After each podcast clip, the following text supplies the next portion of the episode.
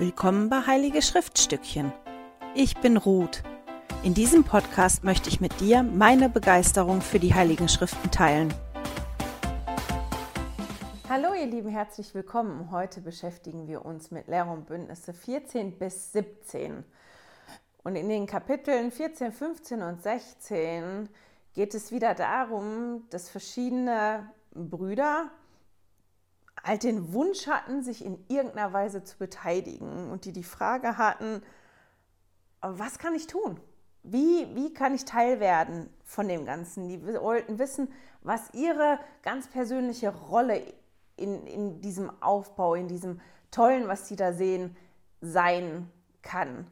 Und als ich mir da so Gedanken drüber gemacht habe, habe ich mich halt gefragt, wann war ich denn das letzte Mal von irgendwas so begeistert, dass ich unbedingt teilhaben wollte, dass ich da unbedingt dabei sein wollte und nicht irgendwie, sondern ich auch genau wissen wollte, okay, ich möchte jetzt teilnehmen daran, wie, wie genau ist meine Rolle dabei, wie kann meine Hilfe aussehen.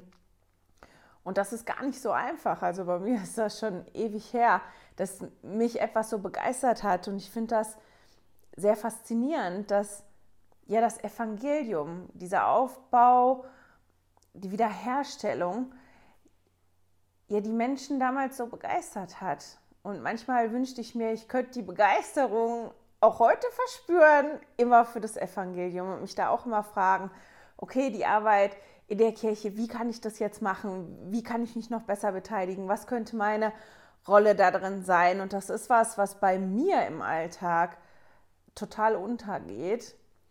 Und ähm, ja, was auch auf meiner Liste ist, die mittlerweile sehr lang ist, von den Dingen, ja, die ich vielleicht beachten sollte, wenn irgendwas ist, auch innerhalb von der Kirche oder auch sonst, wenn was Gutes ist. Ja, und ich das ganz toll finde, dass ich wirklich vielleicht hingehe und frage, was kann meine Rolle dabei sein? Gar nicht zu warten, bis jemand auf mich zukommt, sondern selber zu fragen, mich begeistert das, das jetzt gerade, was du da vorhast, was ist meine Rolle da drin? Und das ist die Situation auch in, oder die Vorgeschichte im Prinzip von Lehr- und Bündnisse 14, 15 und 16. Joseph Smith, Emma Smith und Oliver Cowdery, die haben ja auf dem Grundstück, auf dem Gelände von Emmas Familie gewohnt. Und die sind halt immer mehr gestört worden und die Verfolgungen haben immer mehr zugenommen. Die konnten nicht wirklich ja in Ruhe übersetzen und so langsam wurde das wirklich gefährlich. Während all der Zeit hat Oliver Cowdery Briefkontakt gehabt zu David Whitmer. Die beiden haben sich vor einer ganzen Weile kennengelernt. Die haben beide zusammen damals von der Goldenen Bibel gehört und waren ganz interessiert daran. Und als Oliver Cowdery halt zu Joseph Smith gegangen ist und angefangen hat, als Schreiber zu arbeiten, hat er David Whitmer auf dem Laufenden gehalten. Und als die Situation jetzt wirklich schwieriger geworden ist für die bei Emmas Familie, hat Oliver Cowdery David Whitmer geschrieben und gefragt, ob die nicht zu denen kommen könnten, um dort die Übersetzungsarbeiten fertig zu machen. David Whitmer hat seiner Familie die Briefe gezeigt, die er geschrieben hat, und die haben beschlossen, dass Joseph Smith und Oliver Cowdery und auch Emma wirklich kommen können, um bei ihnen zu Hause ja, den Rest der Übersetzungsarbeit zu machen. Und ich finde das ganz beeindruckend, weil keiner von den Widmers Joseph Smith gekannt hat vorher. Die hatten nur die Briefe, das, was Oliver erzählt hat, und die haben sich dazu entschieden, die bei sich aufzunehmen, den ja, ein Dach über den Kopf zu geben, denen zu essen zu geben und dafür zu sorgen, dass sie genug Ruhe haben, dass die diese Arbeit tun können. Und ich finde das ja sehr beeindruckend. Jetzt gucken wir uns ja jedes Mal, wenn eine neue Person auftaucht, kurz an, wer war derjenige eigentlich. Und weil die Familie Whitmer in der Anfangszeit so eine außergewöhnliche Rolle gespielt hat, habe ich mich ein bisschen beschäftigt. Ich habe ja dieses eine Buch, das Who is Who in Lehre und Bündnisse. Ich habe auch zwei, drei Seiten im Internet, wo ich immer nachgucke, auch auf der BYU Education, die haben auch so eine Ecke, wo man gucken kann. Da habe ich ein paar Informationen zusammengesammelt, die zu den einzelnen Familienmitgliedern, die namentlich genannt werden oder die eine größere Rolle spielen, die wir kennenlernen. Und die Infos, die ich habe bis jetzt, es gibt ganz bestimmt noch mehr Infos und ausführlicher, vielleicht erweitere ich das auch irgendwann, aber die Infos, die ich habe bis jetzt zu den einzelnen Personen, die tue ich in den Newsletter rein als Zusatzmaterial. Der David war, nachdem Oliver Cowdery und Joseph bei denen waren und die Aufbauarbeit angefangen hat, einer der ersten, die getauft wurden. Der hatte ein sehr starkes Zeugnis vom Buch Mormon und wurde halt einer der drei Zeugen. Der war unter den ersten Gründungsmitgliedern der Kirche und hat in der Anfangszeit der Kirche viel geleistet. 1900, ach nicht 1900, 1837 und 38 gab es einen größeren Abfall von Mitgliedern viele Mitglieder haben Geld verloren. Da werden wir uns noch mit beschäftigen, wenn wir weiter in Lehre und Bündnisse sind. Das ist dann irgendwo hinten auch bei 100. Und ähm, da gehen wir näher drauf ein. Aber der schloss sich halt einer Gruppe an, die gegen Joseph Smith als Führer der Kirche rebellierte. Und der wurde exkommuniziert. Und der kam halt nie mehr zur Kirche zurück. Zu den Brüdern erzähle ich gleich was, aber ich würde gerne kurz noch was über den Vater von David Wittmer erzählen. Der Peter Wittmer Senior, der war als hart arbeitender und gottesfürchtiger Mann bekannt. Die sind zu einer deutschen Gemeinde gegangen.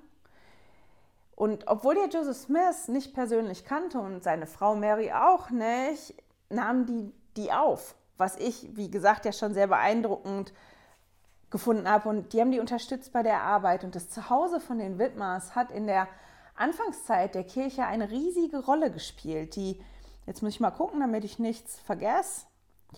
Das Buch Mormon wurde dort zu Ende übersetzt. Die drei Zeugen sahen den Engel und die Platten auf dem Grundstück der Widmers.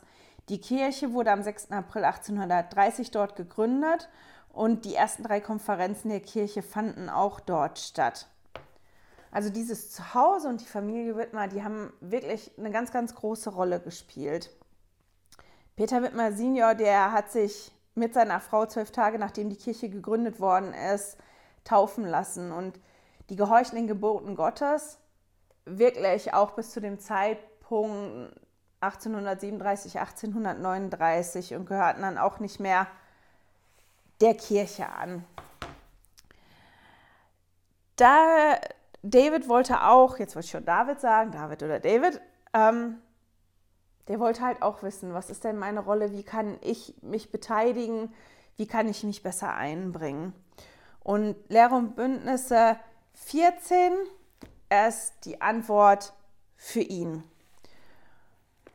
Die Verse 1 bis 6, die haben wir uns schon mehr oder weniger intensiv angeguckt in anderen Kapiteln. Das sind die, die sich immer wiederholen. Deswegen würde ich einfach gerne direkt mal bei Vers 7 einsteigen und den einmal lesen. Also Lehre und Bündnisse 14, Vers 7. Und wenn du meine Gebote hältst und bis ans Ende ausharrst, wirst du ewiges Leben haben. Und diese Gabe ist die größte aller Gaben Gottes. Und da sind direkt zwei Sachen, die ich interessant finde. Das erste ist bis ans Ende ausharren. Das ist ein Begriff, den wir kennen, den wir benutzen in der Kirche. Und ich habe aber trotzdem noch mal im Duden nachgeguckt, was genau ist, ist denn das? Und im Duden steht, ausharren ist an einem bestimmten Ort trotz widriger Umstände geduldig weiter bis zum Ende warten, aushalten. Und ich habe mich halt gefragt, ist Ausharren, ich muss mal eben zurückhüpfen, damit ich da gleich dran kann, ähm, ist Ausharren das wirklich für mich? Also ist Ausharren wirklich einfach irgendwas durchzustehen und geduldig bis zum Ende zu warten und einfach auszuhalten, da zu bleiben und zu warten?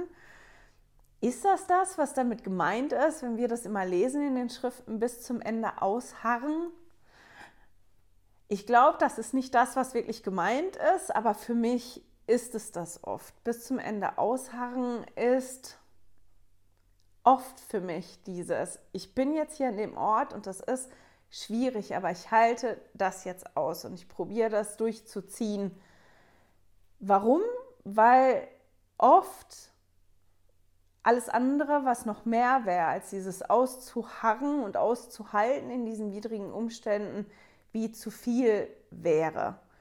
Aber ich glaube, ganz oft ist damit nicht, jetzt, wie soll ich das erklären? Für mich hat Ausharren in dem Begriff, wie wir das so im Alltäglichen benutzen, wie der Duden das macht und wie das oft auch für mich ist, wenn widrige Umstände kommen, eigentlich was mit einem Stillstand zu tun. Man steht da still und hält den Boden und weicht nicht zurück und bleibt da. Man hart in der Kälte aus, zum Beispiel. Oder wir haben als Familie gestern darüber gesprochen, was, ja, was das für jeden bedeutet. Und ähm, Ansgar hat halt gesagt, für ihn ist das oft was, was mit dem Wetter zu tun hat, wie am Mount Everest harren sie im Basislager aus, bis das Wetter so gut ist, dass sie dann ähm, hochsteigen können. Und das hat im Prinzip erstmal was wie mit einem Stillstand. Man steht still, bis das in irgendeiner Form dann weitergeht, bis die Situation sich auflöst und man da so weitergehen kann. Und als ich da so drüber nachgedacht habe, habe ich gedacht, nee, eigentlich, ich glaube nicht, dass das wirklich so gemeint ist in den Schriften. Weil der Vater im Himmel von uns ja möchte, dass wir Fortschritt machen und dass wir weiterkommen und einfach nur irgendwo stillstehen. Ich meine, Ausharren ist ja was, was schwierig ist, weil man widrige Umstände hat. Und auch einfach still zu stehen irgendwo kann unglaublich schwierig sein und anstrengend. Und das hat dann wiederum auch nicht so viel mit Stillstand zu tun, weil ja dann Prozesse ablaufen. Wenn es wirklich kalt ist oder wirklich widrig ist, dann ist das ja innen drin auch ein Prozess, der stattfindet. Aber trotzdem assoziiere ich das halt mit Stillstand und ich kann mir nicht vorstellen, dass das so gemeint ist. Und ich habe ein ganz, ganz tolles Zitat gefunden von Joseph B. Worthlam und der hat darüber gesprochen. So mancher meint, ausharren bis ans Ende bedeutet, Schwierigkeiten einfach durchzustehen. Es gehört aber viel mehr dazu. Es ist der Vorgang, wie wir zu Christus kommen und in ihm vollkommen gemacht werden. Die Lehre vom Ausharren bis ans Ende ist diejenige, die besagt, dass man auf dem Weg weitergeht, der zum ewigen Leben führt, nachdem man ihn durch Glaube, Umkehr, Taufe und das Empfangen des Heiligen Geistes eingeschlagen hat. Um bis ans Ende auszuharren, muss man sein ganzes Herz geben. Bis ans Ende auszuharren bedeutet, dass unser Leben fest im Boden des Evangeliums verankert ist. Dass wir zu dem stehen, was anerkannte Lehre der Kirche ist, dass wir unsere Mitmenschen demütig dienen, ein christliches Leben führen und unsere Bündnisse halten. Und ich fand das so gut, weil man in dem Zitat halt beides wiederfindet, weil er am Ende ja schon sagt, bis ans Ende auszuharren bedeutet, dass unser Leben fest im Boden des Evangeliums verankert ist. Und wenn ich irgendwo verankert bin, da ist ja ein Punkt, wo, wenn das dann schwierig ist, ich wie wieder zurückkommen. Wenn ein Anker richtig fest äh, sitzt, dann wird das Schiff ja nicht weggetrieben. Also kann ich nicht weggetrieben werden von dem. Deswegen ist das schon wichtig, dass ich da wie ein Anker habe. Aber er spricht halt auch darüber, ja, dass es wichtig ist, weiterzugehen. Und ich glaube, dieses Weitergehen in diesen widrigen Umständen, das ist dann wirklich nur nöt, äh, möglich mit dem Vater im Himmel, mit Jesus, wenn wir Platz in unserem Leben machen und die mit einbeziehen und sagen, ich stehe jetzt hier und ich kann jetzt gerade nicht weiter. Mich kostet das schon alle Kraft, alle Energie, das jetzt auszuhalten. Und hier zu stehen und nicht zu weichen, das ist schon, das ist schon die Aktivität, die ich tue. Wenn ich aber jetzt noch einen Schritt weiter gehen soll und noch einen Schritt weiter gehen soll, dann brauche ich dich dabei, damit du mir hilfst. Und das fand ich waren einfach ganz tolle Gedanken, die mir gekommen sind, die mir vorher noch nicht gekommen sind, zum Thema Ausharren. Jetzt steht aber am Ende von Vers 7 in Lehr und Bündnisse 14, wirst du ewiges Leben haben und diese Gabe ist die größte aller Gaben Gottes. Und das fand ich auch ganz toll, weil ich halt mich gefragt habe, warum ist denn jetzt das ewige Leben die größte aller Gaben? Klar, wir sind dann fertig, wir können ewig leben. Das ist ja das, was in vielen Büchern oder in Filmen vorkommt. Wer will nicht ewig leben? Und wir haben ja gehört von vielen Gaben Gottes, die auch ganz herausragend gibt. Es gibt ja ganz, ganz viele tolle Gaben Gottes. Und hier wird halt das ewige Leben als die größte aller Gaben Gottes bezeichnet. Und Bruce A. McConkie hat darüber gesprochen, warum das so ist. Warum wir das ewige Leben wirklich als die größte Gabe Gottes betrachten können. Unter ewigem Leben verstehen wir ein Leben, wie Gott es führt. Daher ist es die größte aller Gaben Gottes. Und weil derjenige, der es empfängt, wie Gott wird, ist er eins mit ihm. Erhöhung besteht aus einem Erbe im höchsten Himmel der celestialen Welt. Nur dort besteht die Familie als Einheit fort und jeder, der dessen teilhaftig wird, empfängt selbst eine ewige Familieneinheit nach dem Muster der Familie Gottes, unseres Vaters im Himmel. Somit führt jedes erhöhte Wesen ein Leben, wie Gott es führt und ist demnach eins mit ihm. Demzufolge bedeutet es, wenn man errettet wird, Erhöhung erlangt oder ewiges Leben ererbt, dass man eins mit Gott ist, so lebt, wie er lebt, so denkt, wie er denkt, so handelt, wie er handelt und die gleiche Herrlichkeit, Stärke, Macht und Herrschaft besitzt wie er. Und das fand ich ganz toll, das Zitat einfach dazu, warum ja das ewige Leben die größte Gabe aller, Gott, ähm, aller Gaben Gottes ist. Nämlich weil derjenige, der es empfängt, wie Gott wird und dann eins mit ihm ist. Und das ist ja wirklich was ganz Schönes und quasi das größte Geschenk, was man bekommen kann, das größte, was man erreichen kann. Wenn wir jetzt dann in Vers 8 lesen, dann steht da, und es wird sich begeben, wenn du den Vater in meinem Namen bittest und voll Glauben vertraust, wirst du den Heiligen Geist empfangen, der zu reden eingibt, damit du dastehen kannst als Zeuge dessen, was du hören und auch sehen wirst, und auch damit du dieser Generation Umkehr verkünden kannst. Und ich fand das so ganz toll, dass da steht, wenn du den Vater in meinem Namen bittest und voll Glauben vertraust, dann wirst du den Heiligen Geist bekommen. Und der Heilige Geist ist dann derjenige, der dir hilft und der dir das eingibt. Damit du, und jetzt muss ich mal gucken, weil die fand ich auch noch so toll, damit du dastehen kannst als Zeuge dessen. Und ich fand die äh, Formulierung da auch wieder so toll. Ne? Das nicht, dass er dir das eingibt als Zeuge, sondern wirklich, damit du dastehen kannst als Zeuge, was für mich ein bisschen zu diesem Ausharren bis ans Ende geht, damit du dastehen kannst, damit du nicht weißt und davon weißt, sondern dass du Zeuge bist und dass du das bezeugen kannst und der Heilige Geist hilft dir dabei. Und um das zu bekommen, musst du einfach nur bitten. Du musst bitten und ja vertrauen und dann bekommst du das. Natürlich ist das schon wie so ein Fingerzeig. Das war bevor David Wittmer wusste, dass er einer der drei Zeugen wird, dass er das gesagt bekommen hat hier. Und ich finde das schon interessant, wenn man sich ein bisschen beschäftigt mit dem Leben von David Wittmann, dass er quasi die Sachen wie gebraucht hat. Dieses, da ist der Heilige Geist. Wie kannst du den Heiligen Geist bekommen? Wie ist der bei dir? Wie hilft der dir?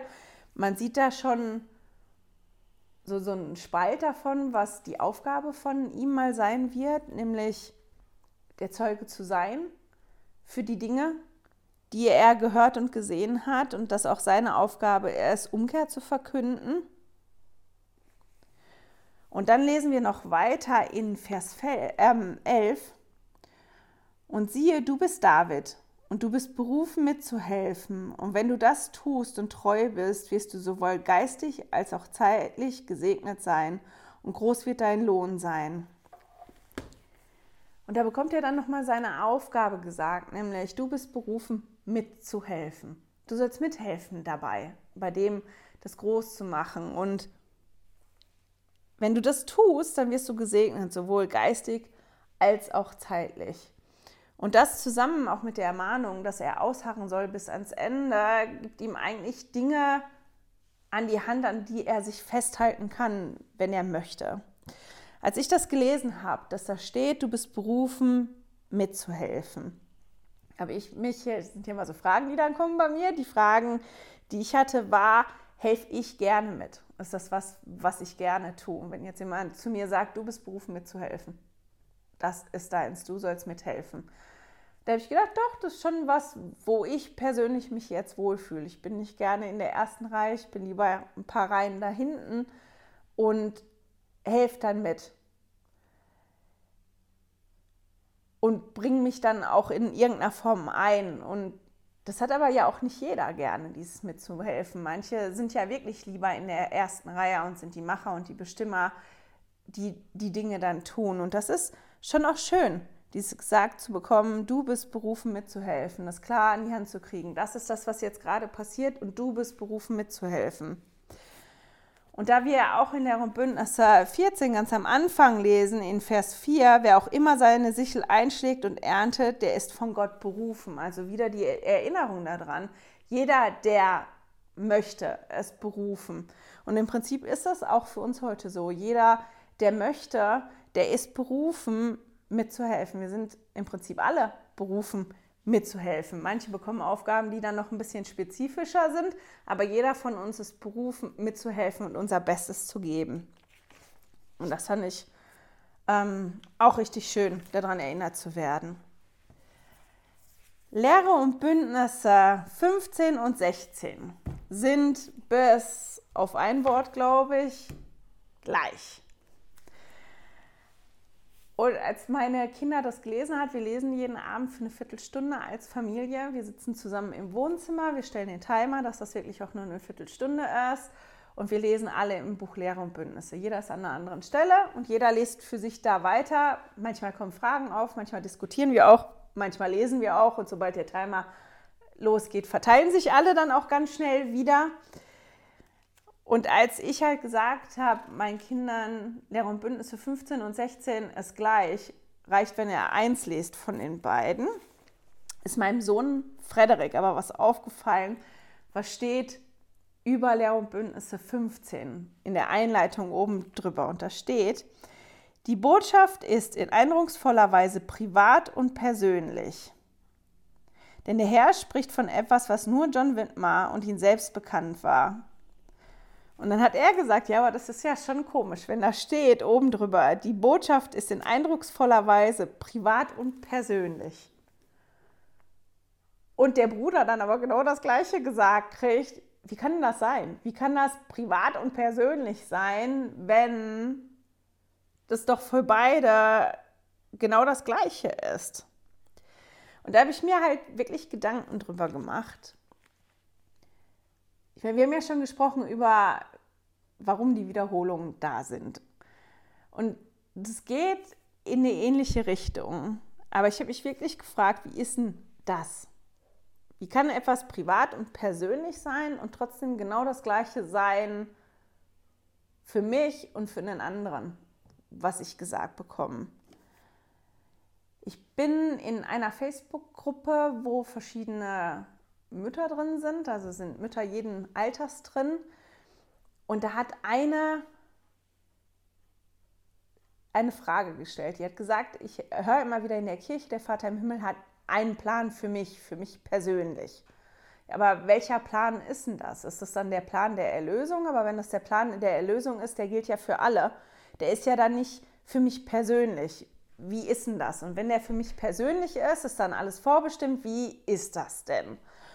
Und ich fand das interessant, weil das zu dem Punkt kam, als ich mir halt Gedanken darüber gemacht habe, wie kann denn irgendwas privat und persönlich sein, obwohl ja, das für zwei Leute das gleiche ist. Und dann kam mir das.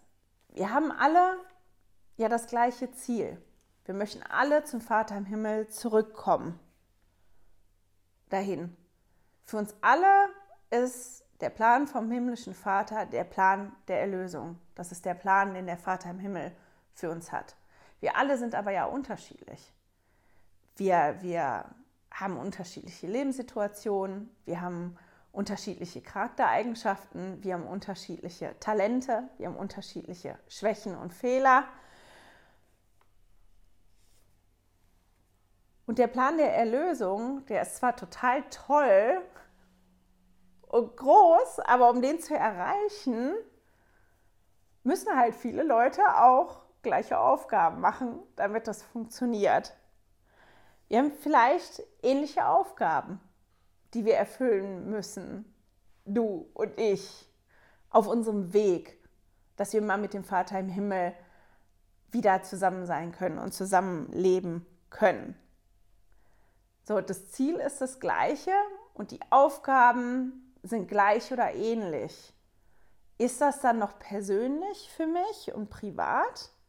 Ja, weil jeder von uns ja unterschiedlich ist und nur weil wir das gleiche Ziel haben, wir nicht haargenau den gleichen Weg gehen. Und auch wenn ich die gleiche Aufgabe habe wie einer von euch, bedeutet das nicht haargenau das gleiche für mich wie für denjenigen, der die gleiche Aufgabe hat wie ich, weil mein Leben anders ist, weil meine Stärken, meine Schwächen anders sind und das dann auch eine ganz andere persönliche Bedeutung für mich bekommt. Den Weg, den wir gehen, der ist ja ganz individuell. Da gibt es, ich sag mal dazu, da gibt es so Knotenpunkte, wenn wir die erreichen, wenn das so wie ein Zwischenziel ist. Das ist wie die Taufe, das ist wie die Gabe des Heiligen Geistes, das ist wie die Bündnisse im Tempel machen. Dann, wenn ich jetzt so an Abenteuer denke, meine Kinder, die spielen so viel Computerspiele und Abenteuer oder wenn ich an Fantasy, Bücher und Romane denke, dann werde ich wie ausgestattet. Wenn ich diese Knotenpunkte erreiche, bekomme ich, ich sage mal in Anführungsstrichen, Waffen und Vorräte an die Hand. Ich bekomme Dinge an die Hand, die mir helfen, mein weiteres Abenteuer zu bestehen. Ich kann mein Abenteuer bestehen. Und deswegen ist es gut, wenn ich diese Knotenpunkte erreiche. Das ist wie wenn ich sonntags vom Abendmahl nehme und mich wirklich vorbereite darauf und ich wirklich umkehre. Ist das was, was mich immer wieder stärkt und was mich aufbaut und was mir Kraft und ja, Kraft gibt, meine nächste Woche, mein nächstes Ziel zu erreichen. Wenn ich das mal nicht geschafft habe, dann ist das vielleicht schwieriger. Das heißt aber nicht, dass ich nicht auch zu dem nächsten sag mal, Knotenpunkt dann kommen kann oder dass ich mein Ziel nicht erreichen kann. Und weil das für jeden von uns wirklich total individuell ist, ist das auch was ganz Persönliches. Auch wenn die Aufgabe, die wir haben und das, was wir gesagt bekommen, was unsere Aufgabe ist, vielleicht wirklich ganz genau das Gleiche ist. Das ist die Aufgabe. Aber das bedeutet wirklich für jeden was anderes.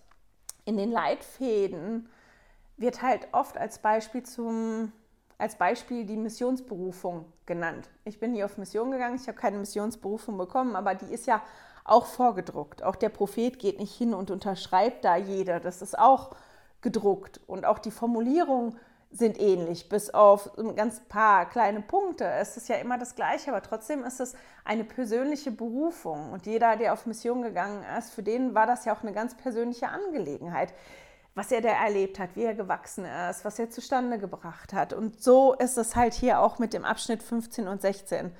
Das ist das Gleiche, aber das ist trotzdem privat und persönlich. Und ich finde das schon spannend. Der Herr hätte hier auch hingehen können und hätte sagen können, ja, jo, ich mache jetzt eine, eine Offenbarung für alle beide, weil ist ja das Gleiche. Ich mache eine, hey John und Peter, das ist eure Aufgabe, aber es gibt eine für John Whitmer und es gibt eine für Peter Whitmer.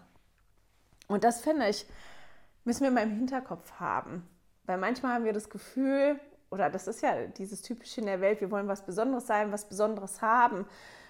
Und wenn sich Dinge dann so ähneln, hat man vielleicht das Gefühl, ich hätte aber eigentlich gerne was anderes oder ich hätte eigentlich gerne was, was besonders ist. Besonders ist, weil es anders ist als das, was die anderen machen. Dass wir dabei aber nicht vergessen, dass alles besonders und persönlich und privat ist, weil das für uns ist und weil das so ist, wie wir damit umgehen. Jetzt muss ich schon wieder husten. Ähm, Nochmal kurz was zu John und Peter sagen, obwohl wir schon mittendrin stecken. Also Peter wird mal Junior, für den ist das. Die haben beide gearbeitet als Schreiber bei den Übersetzungen. Dann nicht nur Oliver Cowdery, sondern die beiden, die haben auch geholfen als Schreiber. John Whitmer wurde einer der acht Zeugen des Buch Mormons. Und ähm, der hat eine Missionsreise gemacht, der ist hin und her gereist und hat wirklich von Fayette nach Kirtland sein Zeugnis von der Wiederherstellung gegeben. Der half auch als Schreiber in der frühen Phase der Bibelübersetzungen, die Joseph Smith angefangen hatte und wurde später dazu berufen, die Kirchengeschichte aufzuschreiben.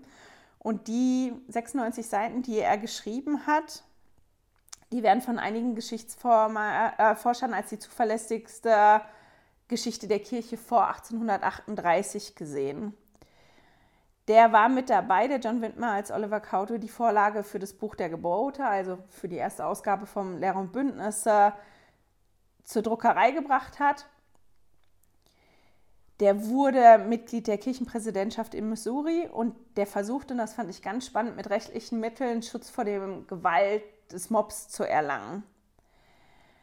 Der wurde später exkommuniziert und da kommen wir drauf, dann, warum das so gewesen ist, auch im März 1838.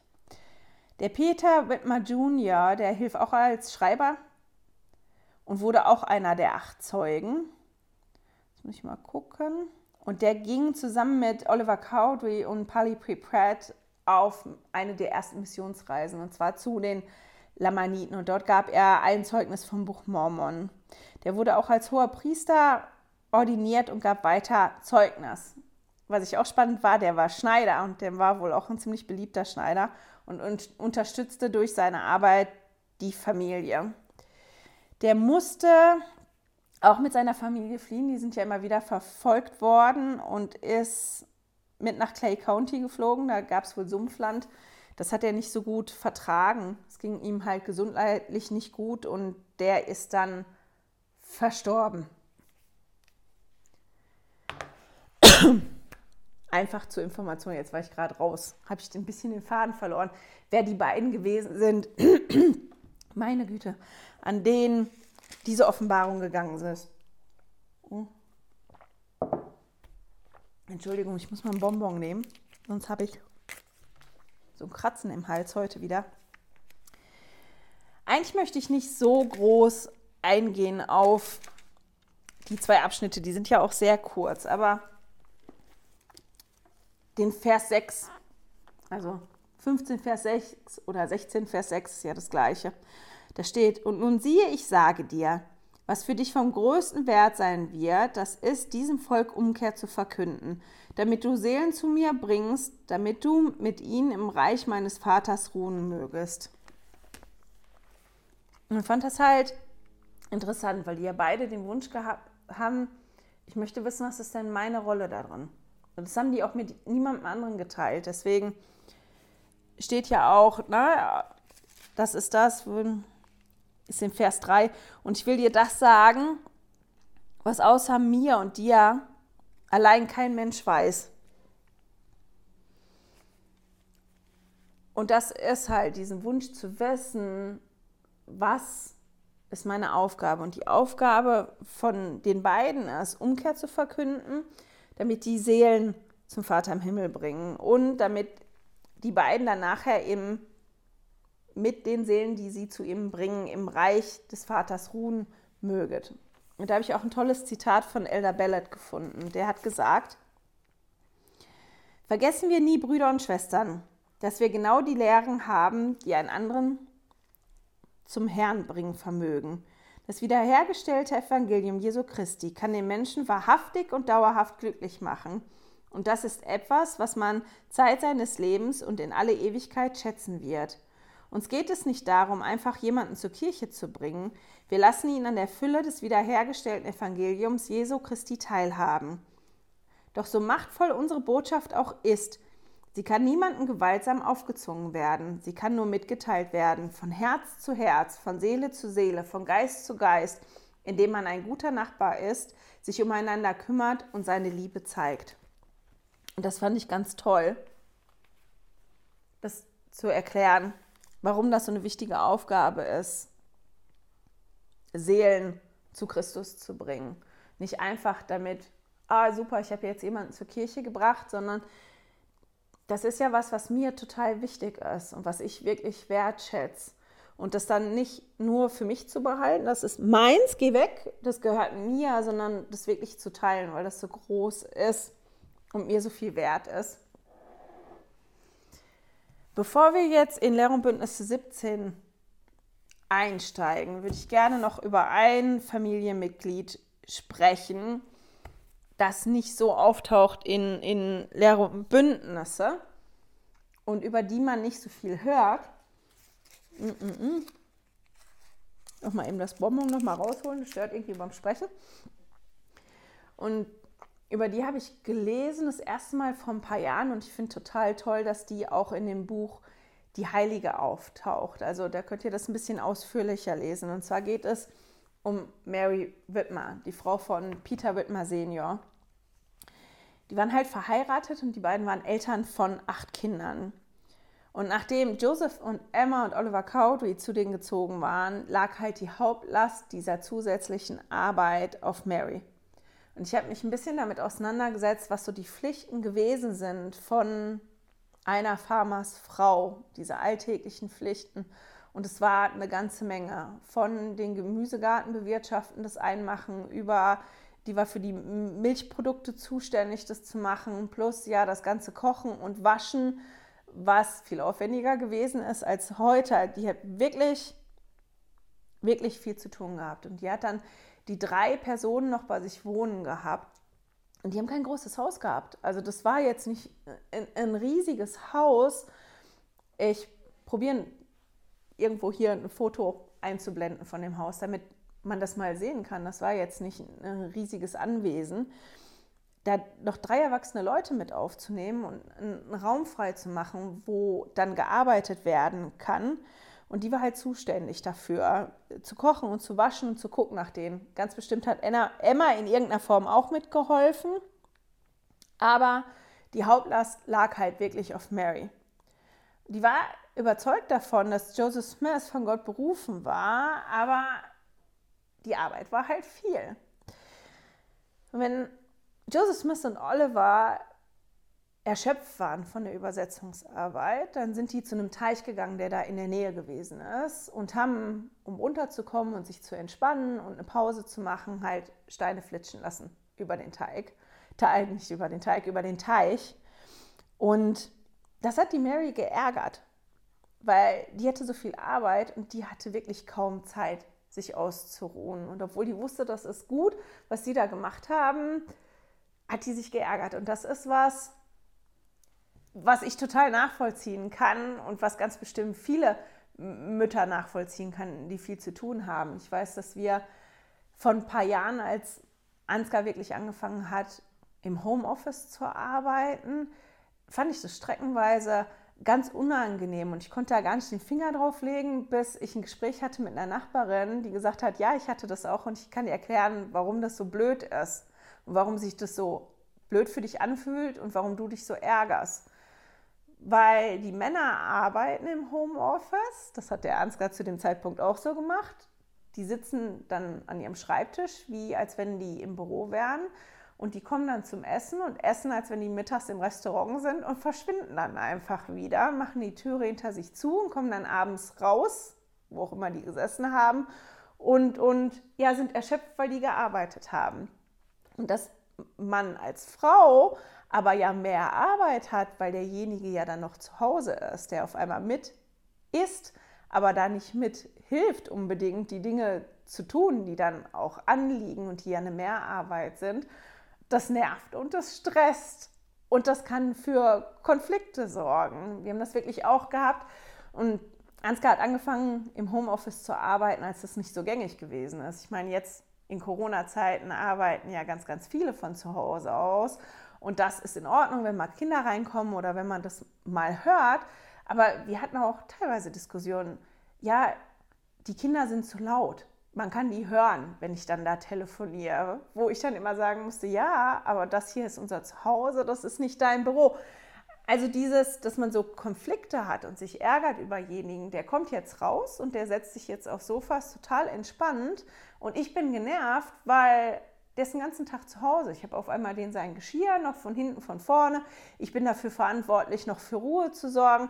Das war anstrengend. Und für Mary war das ganz bestimmt noch viel anstrengender, als das je für mich gewesen ist.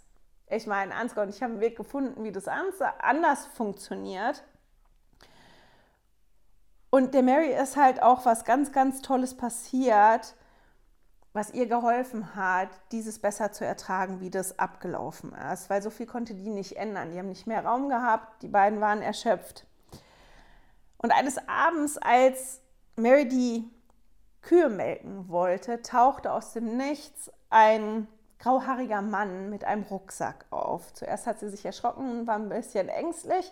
Als er aber dann zu sprechen angefangen hat, hat sie sich ja beruhigt. Und dieser Mann, der hat sich vorgestellt als Moroni. Und er hat zu ihr gesagt, dass er wisse, dass die ganze Arbeit sie sehr erschöpft habe. Und das finde ich ganz interessant, weil das anerkannt wird. Und das zeigt mir halt, der Vater im Himmel, der kennt jeden von uns persönlich, der sieht das. Und, und das war da, der wurde gesehen und anerkannt, dass die wirklich viel mehr Arbeit hatte und dass die wirklich gestresst war und dass die jedes Recht dazu hatte, sich auch müde zu fühlen und sich auch ärgerlich zu fühlen, weil die hatte mehr Arbeit.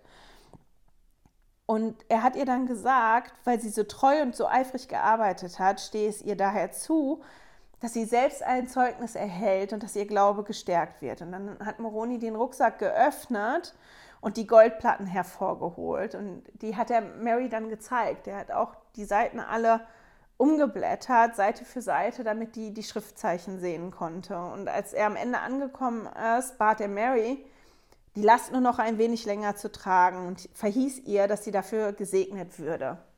Ich habe mich halt gefragt, wann genau hat es stattgefunden? Zeitlich. Und ich habe ein bisschen nachgeguckt.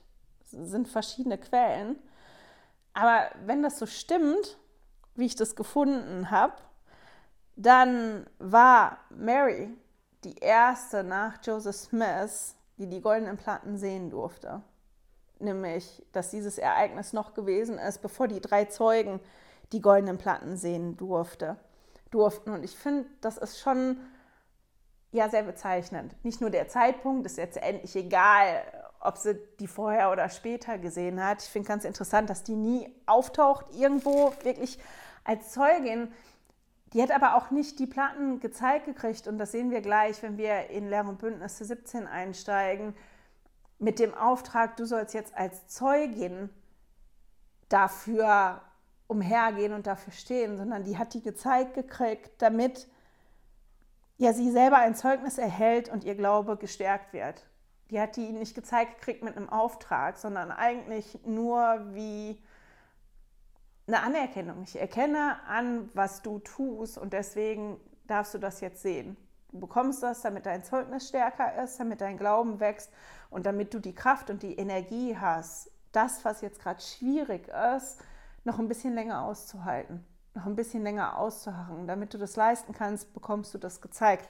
Und ich finde, das ist ein, ein, ganz, ganz tolles Ereignis, was uns viel, ja, viel zeigen kann über wie der Vater im Himmel arbeitet mit uns und dass er jeden von uns kennt. Ich,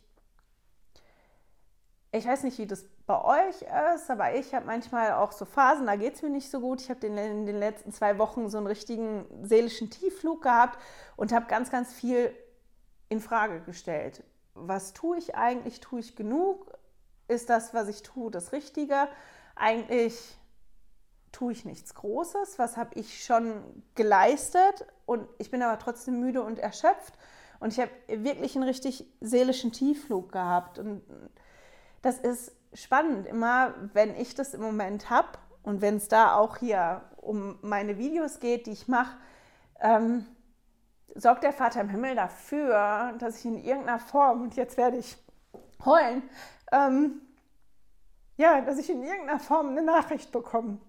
Und ich möchte den Punkt einfach ja, nutzen, um mich zu bedanken. Ich bin nicht so viel unterwegs auf YouTube, wenn die Videos oben sind. Ich sehe nicht so viel die Kommentare, die unter den Videos sind. Da gucke ich immer nur alle zwei Wochen einmal drauf. Ähm, aber ich freue mich trotzdem über die Kommentare und auch über die E-Mails, die ich geschrieben bekomme zwischendrin von Menschen, die ich überhaupt nicht kenne, ähm, ja, die mir helfen.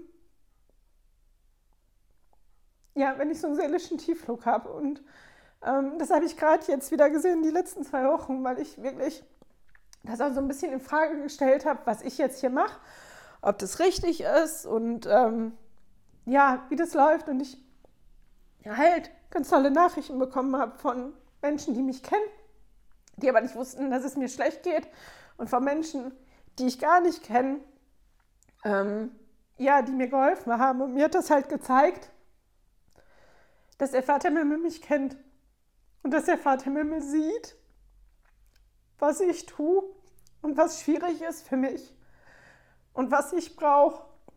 Und dass er dafür sorgt, dass ich das bekomme. Ich habe keinen Engel gesehen, aber ich habe Menschen gesehen, die meine Engel sind.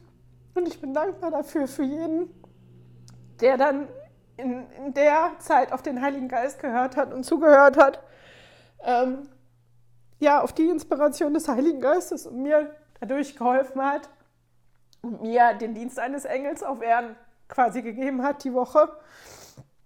Und das ist ein Beispiel für mich, dass ich auch öfter, ähm, jetzt ich wieder Ems, ja, auf die Eingebung hören muss, die der Heilige Geist mir gibt, weil ich nie weiß, ob die Eingebung, die er mir gibt, wichtig ist für den anderen, auch wenn die für mich in dem Moment überhaupt nicht wichtig sind. Und das finde ich total toll. Und deswegen wollte ich die Geschichte von Mary auch erzählen, weil, ja, weil das zeigt, dass ganz viele Aufgaben, die wir oft haben, total wichtig sind, wir das aber gar nicht erkennen können, dass das wichtig ist. Mary hat nicht als Schreiber gedient, die hat nicht, ja, wie Emma das Gesangbuch gemacht, die hat nichts Großes, Außergewöhnliches gemacht, aber das, was die gemacht hat, war ihr Alltägliches. Das, was groß und außergewöhnlich war, war, dass die ihr Zuhause aufgemacht hat, dass all die tollen Dinge da passieren konnten, dass die ja die Arbeit getan hat, damit das Buch Mormon zu Ende übersetzt werden konnte. Und dazu hat halt gehört, ja, die hat sauber gemacht, die hat Wäsche gewaschen, die hat gekocht, die hat aufgeräumt und die Dinge waren wichtig, damit das andere passieren kann. Und das vergessen wir Frauen so oft, dass die Dinge, die wir so im ganz Alltäglichen tun, auch wichtig sind, damit andere Dinge passieren können Genau. Jetzt kommen wir zu Lehre und Bündnisse 17. Ich habe mir mal ein Taschentuch hier irgendwo hinlegen sollen. Während den Übersetzungsaufgaben sind die, die beteiligt waren, immer wieder darüber gestoßen und Joseph Smith hat sich mit den anderen auch ausgetauscht, dass es drei besondere Zeugen geben soll für, ähm, ja, für die Platten, dass es da diese drei Zeugen gibt. Und Martin Harris war zu Besuch mit den Eltern von Joseph Smith bei den Whitmers. Und Oliver Cowdery, Martin Harris und David Whitmer, die haben gefragt oder sind inspiriert worden dazu, die Frage zu stellen, ob die drei diese Zeugen sein können. Und Lehr und Bündnisse 17 ist die Antwort darauf. Von Martin Harris haben wir schon gehört, von Oliver Cowdery haben wir gehört und von David Whitmer auch. Und alle drei haben irgendwann im Laufe der Zeit, ich glaube, das ist sogar relativ kurz danach, ich weiß nicht mehr wie nach, also innerhalb von ein paar Jahren, nachdem die die Platten gesehen haben, waren die nicht mehr Mitglieder der Kirche. Oliver Cowdery und Martin Harris sind zurückgekommen zur Kirche, irgendwann in ihrem Leben. David Whitmer aber nie. Also der ist nie zurückgekommen. Der war auch wirklich nicht gut zu sprechen auf Joseph Smith und auf ganz viele Dinge, ähm, die da passiert sind. Aber alle drei haben nie das geleugnet, was die da gesehen haben. Die haben das Zeugnis für die Wahrheit des Buch Mormons und die Platten nie wieder berufen, nie widerrufen, zu keinem Zeitpunkt haben die, ähm,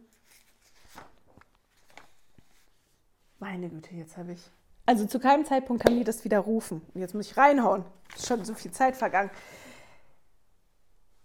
Selbst auf dem Totenbett haben die das noch bezeugt. Und auch der David Whitmer, obwohl der ja wirklich nicht zur Kirche zurückgekommen ist.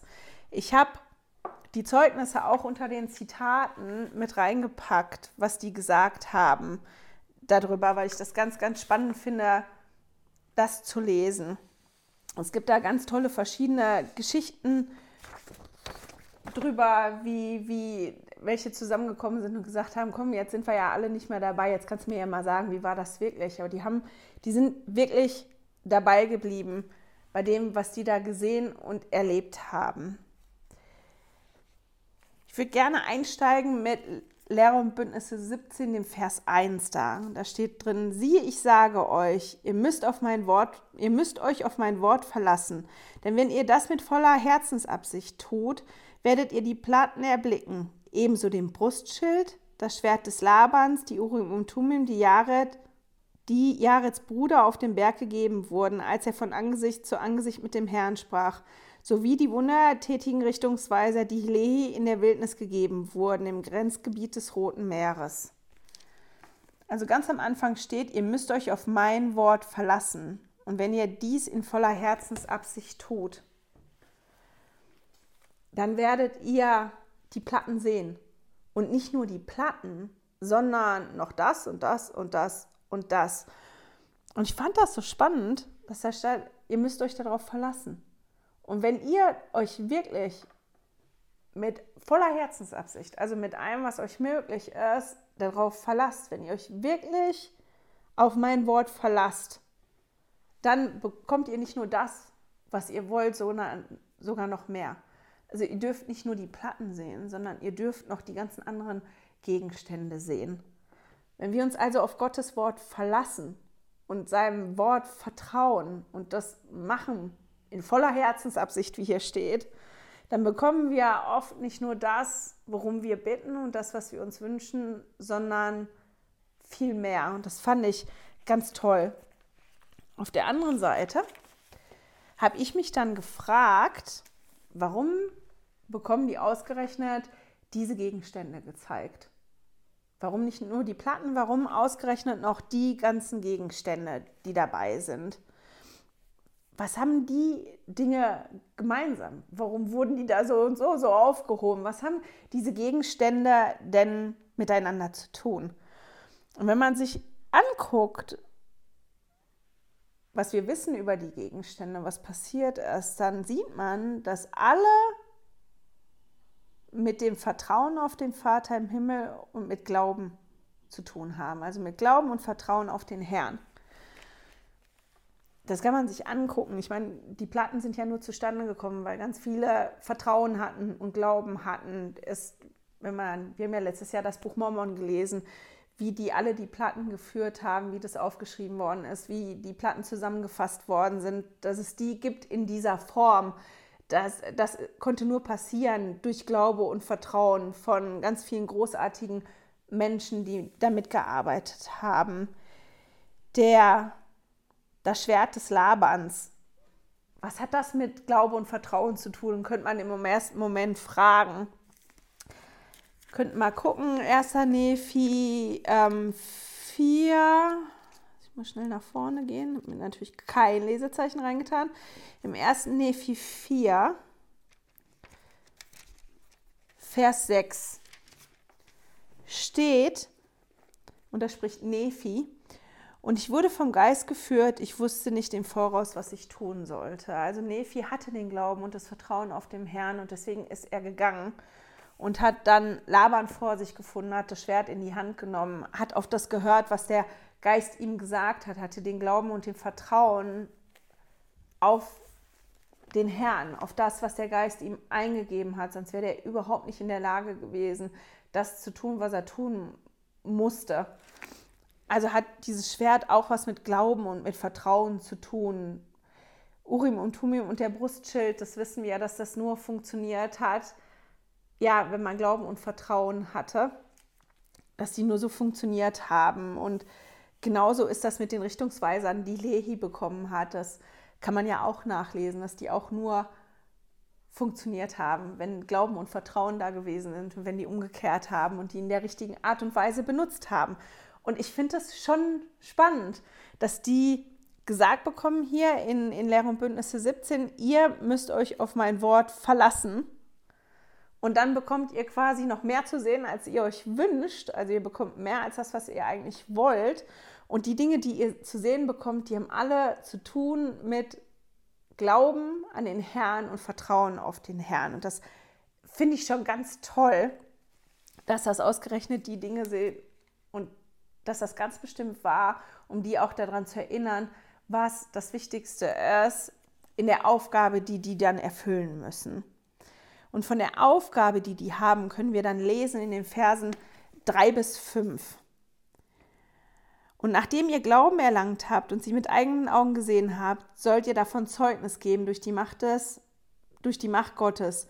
Und dies sollt ihr tun, damit mein Knecht Joseph Smith Jr. nicht vernichtet werde, damit meine ich rechtschaffene Absichten für die Menschenkinder in diesem Werk zu Wege zu bringen. Boah, jetzt kann ich schon. Damit ich meine rechtschaffenen Absichten für die Menschenkinder in diesem Werk zu Wege bringen kann. Jetzt habe ich es. Und ihr sollt bezeugen, dass ihr sie gesehen habt, ebenso wie mein Knecht Joseph Smith Jr. sie gesehen hat. Denn es ist durch meine Macht, dass er sie gesehen hat. Und es ist, weil er Glauben hatte. Also die Aufgabe ist, durch die Macht Gottes Zeugnis zu geben, damit Joseph Smith Jr. nicht vernichtet wird. Ich fand die Beschreibung ganz interessant und habe mich gefragt, inwiefern wäre der vernichtet worden. Und dann habe ich gedacht, das war ja auch wirklich schwierig für den. Der war ja der Einzige, der die sehen durfte. Und der war der Einzige, der immer gestanden hat und wirklich Zeugnis davon gegeben hat. Doch, das ist so und das ist vom Herrn so und das ist so, wie ich das machen sollte. Und deswegen ist der ja sehr verfolgt worden. Und da war er jetzt nicht mehr der Einzige, sondern da waren jetzt noch drei mehr, die die gleiche Aufgabe hatten oder eine ähnliche Aufgabe wie er, nämlich davon Zeugnis zu geben. Ja, wir haben die gesehen und ja, die waren echt. Und die sollen es tun, damit die Absichten des Herrn für die Menschen auf diesem Weg zustande gebracht werden. Und dann habe ich mich gefragt, auf welchem Weg zustande gebracht werden. Und dass das ja schon spannend ist, dass der Herr sich genau diesen Weg ausgesucht hat. Das ist nämlich nicht was, was er von oben einfach hat runterrieseln lassen, sondern der hat erst einen gehabt, dann die drei dann nachher noch die acht und die haben alle die Aufgabe gehabt, Zeugnis zu geben davon und dieses Zeugnis weiterzutragen, dieses Zeugnis weiterzugeben. Und der Herr hat sich halt diesen Weg ausgesucht und nicht einfach, ich gieße das jetzt vom Himmel runter und jeder weiß das jetzt, sondern wirklich einzeln. Und das ist was, was wir in dem Zitat, was ich von Elder Bellard vorgelesen habe, auch lesen können am Ende, das möchte ich nochmal vorlesen. Doch so machtvoll unsere Botschaft auch ist, sie kann niemandem gewaltsam aufgezwungen werden. Sie kann nur mitgeteilt werden, von Herz zu Herz, von Seele zu Seele, von Geist zu Geist, indem man dann ein guter Nachbar ist, sich umeinander kümmert und seine Liebe zeigt. Das ist eine Botschaft, wo jeder sich selbst entscheiden muss, mache ich mein Herz auf, dass das wirken kann? Nehme ich das auf? Bin ich bereit, das zu hören? Nehme ich das Zeugnis an von den anderen oder mache ich das nicht? Da kommt wieder unsere Entscheidungsfreiheit zum Tragen. Und das ist schon ja ein ganz spannender Weg, den der Vater im Himmel sich ausgesucht hat, wo er uns wirklich die Entscheidung lässt, wie gehen wir damit um? Wie nehme ich das auf? Und wenn ich ein Zeugnis davon habe, inwiefern trage ich das weiter? Durch mein Beispiel oder dadurch, dass ich bestimmte Dinge wirklich sage und tue. Und das war, dass da noch drei mehr sind, eine enorme Erleichterung für Joseph Smith. Man kann das lesen. Ich glaube, das steht in die, in die Heilige drin und ich meine, dass das auch im Leitfaden drin steht. Komm und folge mir nach. Bin mir jetzt gerade nicht ganz sicher, habe ich mir nicht aufgeschrieben. Ich gucke immer in zu viele Leitfäden rein. Aber da steht, glaube ich, die Geschichte drin von der Mutter von Joseph Smith, die auch zu Besuch gewesen ist, als die zurückgekommen sind. Joseph Smith und die drei Zeugen und davon berichtet haben, was die erlebt haben, dass Joseph Smith gesagt hat und der ganz erleichtert war, endlich bin ich nicht mehr der Einzige. Endlich muss ich die Last nicht mehr alleine tragen. Und das war ganz, ganz bestimmt eine riesige Erleichterung für ihn. Die Geschichte, wie die drei das dann gesehen haben, ist auch spannend. Das kann man aber auch überall nachlesen. Deswegen lasse ich das jetzt weg, weil die Zeit schon so fortgeschritten ist heute. Und gehe noch mal ganz schnell auf den Vers 6 ein. Das ist nämlich mein Lieblingsvers in dem Kapitel. Und da steht drin, und er hat das Buch übersetzt, nämlich jeden Teil, den ich ihm geboten habe. Und so wahr euer Herr und euer Gott lebt, ist es wahr. Und ist es nicht toll, dass Jesus da als erster Zeugnis davon gibt, dass Joseph Smith die Platten übersetzt hat?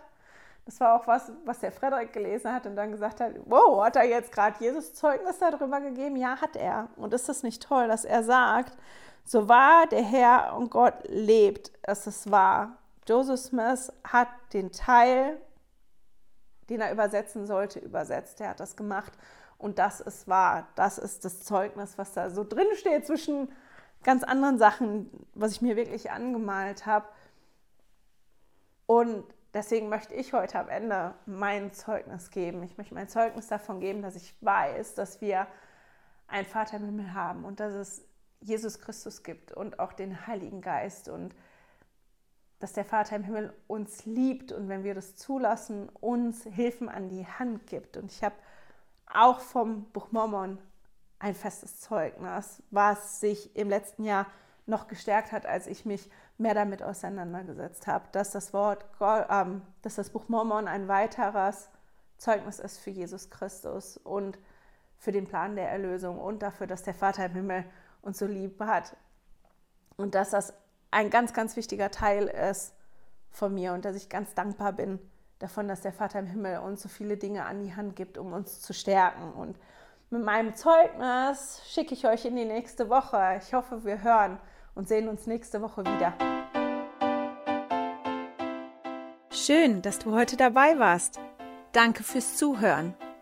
Diese Audioaufnahme wurde aus einem Video auf meinem YouTube-Kanal entnommen. Du findest dieses Video unter Heilige Schriftstückchen auf YouTube. Melde dich für mein Newsletter auf heiligeschriftstückchen.ch an und erhalte meinen Studierzettel zu jeder Episode. Immer noch nicht genug? Dann folge mir auf Instagram unter Heilige Schriftstückchen. Hier mit UE statt mit Ü.